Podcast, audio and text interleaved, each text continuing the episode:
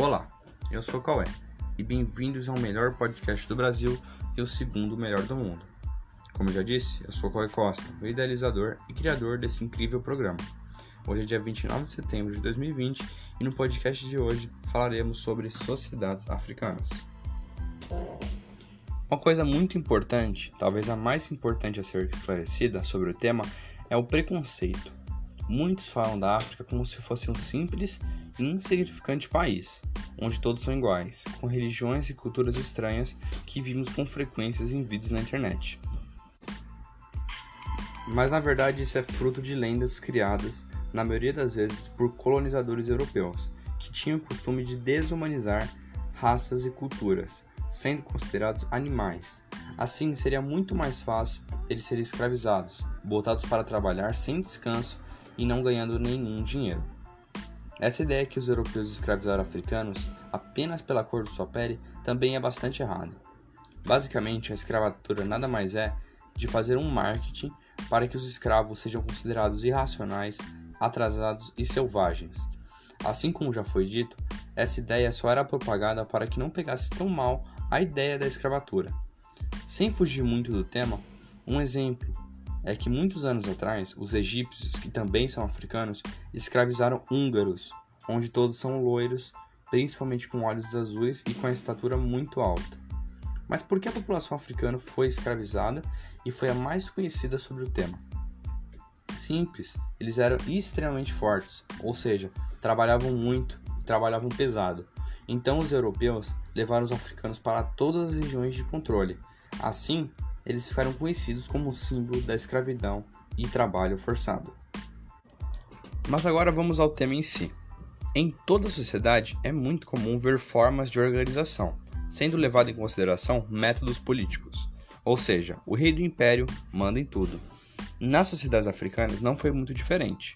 Pela África ser um continente enorme, muitas sociedades acharam seu jeito específico de se organizar, como por exemplo aldeias, onde todos trabalhavam em prol da comunidade.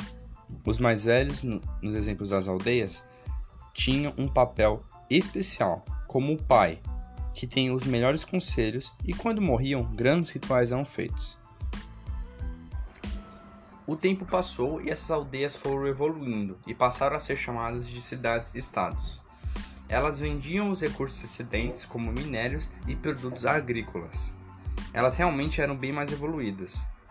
Todos agora têm propriedades privadas, ou seja, cada um tem a sua casa, cada um tem a sua plantação, e elas podiam ser melhores em si ou piores, de acordo com a intensidade do seu trabalho. Também existiram reinos.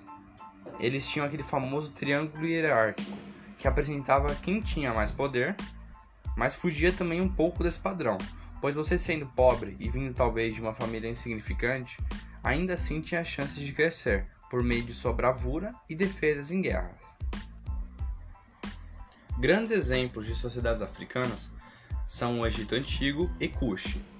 Essas duas sociedades tiveram muito contato, mas não tão positivo.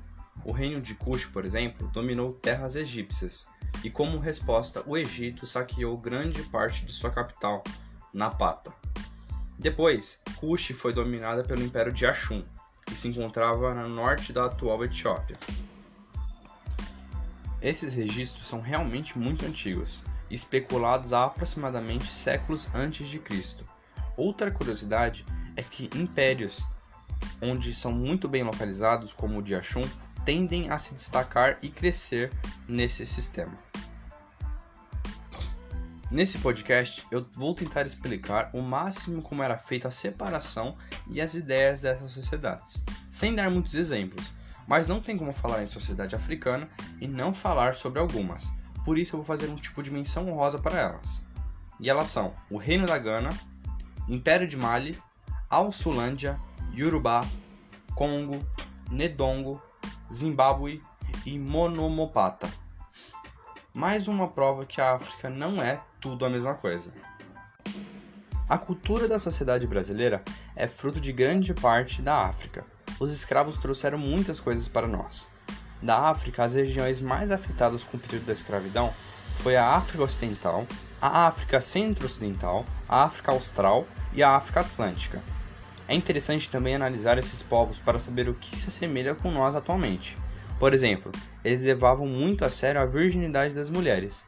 Quando se casavam, era muito bem aceita a gravidez, pois estava garantida uma boa velhice, pois os jovens cuidavam de boa parte da velhice dos pais. Por isso da preocupação com a fertilidade. Uma mulher que não poderia ter filhos era considerada inútil, e assim surgiram diversos rituais para a fertilidade. Aqui no Brasil, antigamente, principalmente, era muito comum casais terem muitos filhos e muitos sobrinhos. Isso também era muito comum na África, pois, como já foi dito, os filhos eram sinônimo de segurança na velhice, sem contar que eles podiam trabalhar e trazer dinheiro para a família. E também era muito comum que os homens terem muitas mulheres com muitos filhos para maximizar esses ganhos. As ideias religiosas também eram extremamente variadas. Eles acreditam até hoje em forças da natureza onde controla tudo. Os Yorubás acreditavam em vários deuses, e até hoje é muito comum rituais com sacrifícios de animais e grandes festas. Então, chegamos ao fim de mais um podcast. Espero ter sido o mais claro possível. Muito obrigado pela audiência e pela atenção. Até a próxima!